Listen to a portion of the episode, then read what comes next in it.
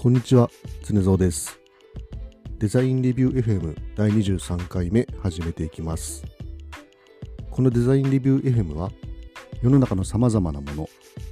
主に工業製品やそれに関わる出来事について私の主観で勝手にデザインレビューをしていこうという番組です。えー皆様明けましておめでとうございます。2024年1回目の、えー公開となります。え前回はですね、2023年最後の更新でしたので、ポッドキャストの振り返りをしてみました。今回は、えー毎月一度の科学系ポッドキャストの日にまた参加させていただきます。えー1月のホストは奏でる細胞さんですね。そして、えー1月の共通テーマは予言ということで、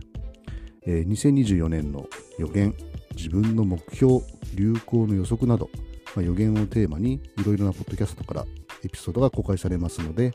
ぜひ他のポッドキャストも聞いてみてください。さて、何を予言しましょうかね。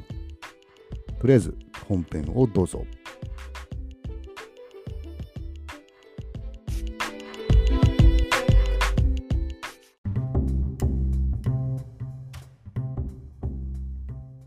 はい、本編です。えー今回はですね、えー何を話そうかなと思って、なかなか決まらなかったので、えーチャット GPT に考えてもらいました。まずはですね、こんな感じでプロンプトを入れてみました。えー工作機械の設計者が予言をテーマにポッドキャストで話をします。どんな話をしたらよいでしょうと聞いてみました。チャット GPT の答えはこんな感じです。工作機械の設計者が予言をテーマにするポッドキャストでは以下のような話題が面白いかもしれません。1、2024年の工作機械産業の展望。2、流行の予想。3、個人的な2024年の目標。4、業界の専門家や先駆者とのインタビュー。5、リスナーからの質問やフィードバックに答えるの5つを提案してくれました。えーこの中でですね、まあ、一番の2024年の工作機械産業の展望についてがいいかなと思ったので、えーそこをもう少し詳しく予言してもらいました。えーチャット GPT の答えはこんな感じでした。1、サスティナビリティの取り組み。エネルギー効率の向上、資源の再利用とリサイクル、排出削減。え2番目がですね、AI の活用、予測、予測保全、生産効率の最適化、カスタム設計の自動化。え3つ目が、エコフレンドリーな製品開発。えー環境に優しい材料の使用廃棄物の最小化という感じですねでこれらのトピックはリスナーに工作機械産業の現在と未来の動向を理解するための考察を提供し業界が直面している環境及び技術的な課題に対する解決策を提示しますまたこれらの進歩がどのように業界の成長とサステナビリティをサポートしているかについての議論も深めると良いでしょう。ということで、えーとてもまともな感じの、ね答えをいただきましたね。なかなか良い予言だと思います。まあこれらの内容はですね、すでに工作機械の、まあ、設計として取り入れられているものも多いですね。ちょっと一つずつ見ていきましょう。えー一つ目のサステナビリティの取り組みで、その中の1個はですね、エネルギー効率の向上。えー省エネルギー型の機械設計や再生可能エネルギーの利用っていうのが、えー提案してくれた内容ですね。これは、まあ、各社、あのーすでに実施していると思いますね。例えば、大熊のサーモフレンドリーだったり、牧野の e スタビライザーっていう、その、環境温度に対する機械の精度変化を補正してあげましょうという機能によってその、まあ、工場の空調のエアコンだったり機械を流れるオイルコントローラーを、まあ、不要にするとか、まあ、サイズダウンできるようにする。ということで、まあ、省エネですよっていう話だったり、まあ、あの油圧ユニットで言えばアキュミュレーター付きのものを使用します。クーラントポンプであればインバーター付きのものを使用しますということで、ま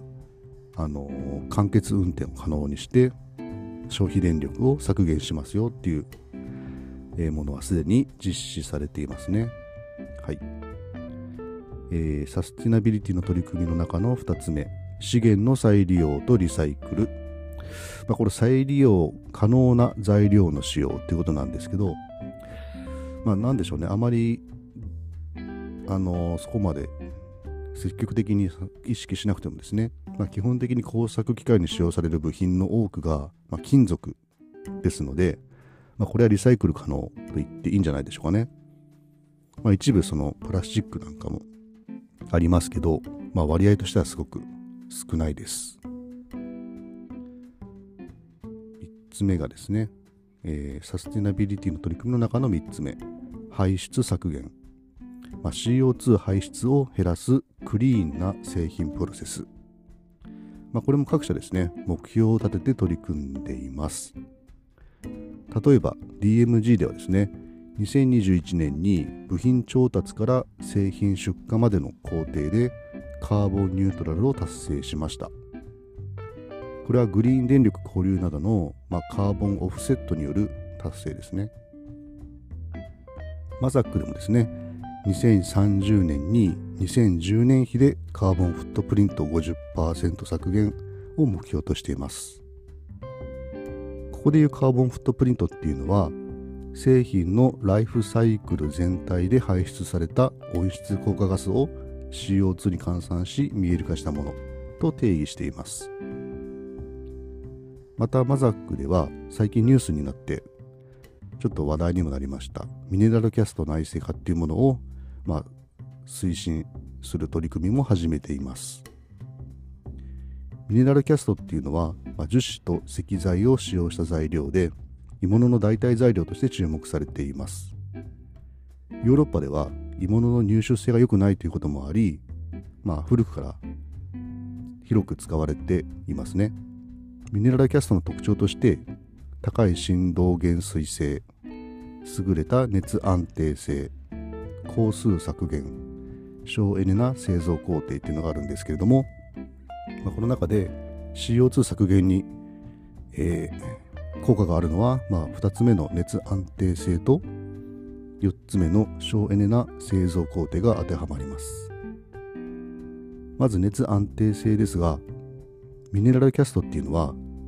鉄に比べて熱伝導率が低いので、まあ、環境の温度ですね。工場内温度などの影響を受けにくくなります。まあ、なのでエアコンなどで頑張ってその温度調整をする必要っていうのが、まあ、少なくなってその分省エネと言えます。次に省エネな製造工程ですけれども、まあ、鋳物に対してミネラルキャストっていうのは30%以上省エネになるそうです。それは、ま、鋳物のようにその数千度までその材料を加熱して溶かす必要がないからですねはいちょっと話を戻しましょう。次は大熊です。大熊はですね、2030年までにスコープ1、スコープ2でのカーボンニュートラル達成を目標としています。また、2050年までにはスコープ3まで含めたバリューチェーン全体でのカーボンニュートラルを目標としています。このスコープ1、2、3っていうのを説明すると、えー、スコープ1っていうのは自社内、え自分の会社の中での燃料の消費。スコープ2は自分の会社の中での電力消費、えー、スコープ3は原材料の入手だったり、まあ、調達部品を調達するものの、まあ、そういう上流ですね。上流と、えー、製品作った製品が使用される環境だったり、まあ、廃棄されるところの下流含めたものがスコープ3と言われています。はい。で、次が、まあ、マキノフライスですね。マキノフライスは2050年のカーボンニュートラルを目標として、まあ、まずはですね2030年には2013年比で CO2 削減率38%、えー、これ工場ですかね。工場から排出する CO2 削減率を38%製品の消費電力の削減率も38%以上を目標としています。という感じですね。はい。以上が、えー、1つ目のサスティナビリティの取り組みの中身でした。これはもう結構ね、まあ、予言というかすでにやられてた内容ですね。はい。で、2つ目が AI の活用ですね。AI の活用で何を予言したかというと、1つ目が予測保全。2つ目が生産効率の最適化。3つ目がカスタム設計の自動化ということで、まあ、これも見ていきましょうか。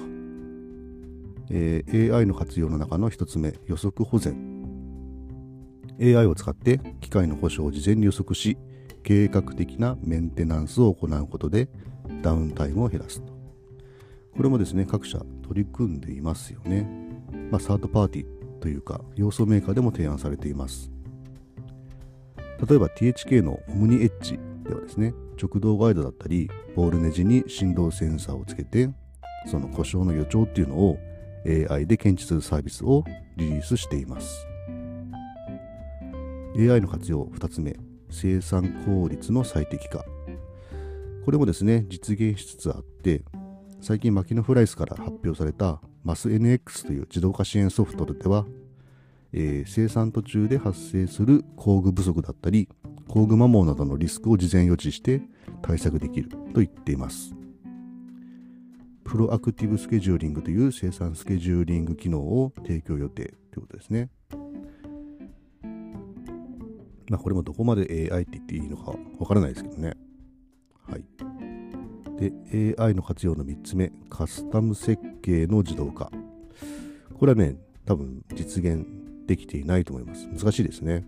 単純にその、ある部分の色を変えたいとか、あるオプションを追加したいっていうレベルではなくて、例えばその、ドアの手すりの位置を上げたい、下げたいとか、太さを太くしたい、細くしたいっていうまあ、部品の形状が変わるようなカスタマイズを、まあ、自動でレベモデリングして図面化してくれるとか、まあ、そういったレベルまで求めると多分なかなか実現するのは難しいかなと。まあ、実現できる可能性がですねどういったレベルまで求めるかで変わってくると思うんですけれども、まあ、ミスミのメビーのようなサービスもありますので、まあ、近い将来実現されるのかなと思っています。はい、次 AI の活用の中の3つ目、えー、エコフレンドリーな製品開発。ですね。あ違う違う違う。3つ目ですね。3つ目。3つ目の大きなテーマとしてエコフレンドリーな製品開発。その中で、えー、環境に優しい材料の使用と廃棄物の最小化ってものがあります。1つ目の環境に優しい材料の使用、まあ、持続可能な資源から作られた材料へのシフトということですね、まあ、持続可能な資源というとサスティナブルな資源、まあ、環境や社会問題に配慮した資源ということですね、ま、今、ま、ちょっと私は直接そのプラスチック部品っていうのを設計することはないのでまあ、できることとしてはそのバイオマス素材だったりリサイクル素材のプラスチックを使っている製品を、まあ、選定するというのが、まあ、できることですかね。はい。で、次は、えー、環境に優しい材料の使用の次はですね、廃棄物の最小化。これもですね、まあ、設計としてできることは、計変更のタイミングをまコントロールするっていうのは一つ挙げられると思います。まあ、変更したい部品の在庫を確認して、それをま廃棄することのないように、まあ、在庫消化後に変更するとか、まあ、追加工をしてですね、使うとかですね、そういった工夫は、まあ、今でもできますね。はい。という2つが、まあ、エコフレンドリーな製品開発っていうところの予言でした。まあ、ということで、チャット GPT にその工作機械産業の、まあ、予言をしていただきました。しっかり最近のトレンドを抑えていると思いますが、まあ、多くはですね、すでにもう各社工作機械メーカーの方で取り組まれている内容が多かったです。